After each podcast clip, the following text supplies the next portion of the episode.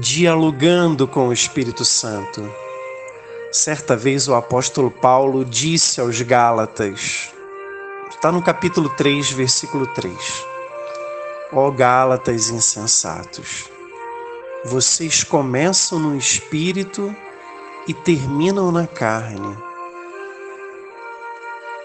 Essa reprovação, essa exortação, essa dica de Paulo aos Gálatas pode ser muito preciosa a cada um de nós.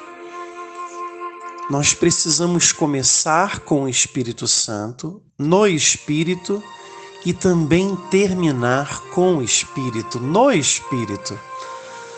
Caso contrário, nós vamos começar acertando e terminar errando.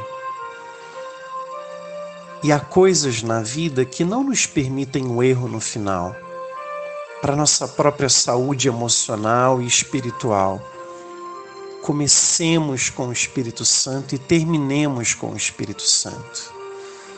Não faça tudo que está na tua cabeça e no teu coração, o que disseram as pessoas, ou mesmo a tua intuição, se isso não for aprovado pelo Espírito, se isso não for consultado com Ele, abençoado por Ele, dirigido por Ele. Portanto, no início dessa manhã, que tudo que nós comecemos, mas que tudo que nós terminemos, seja com a bênção do Espírito Santo.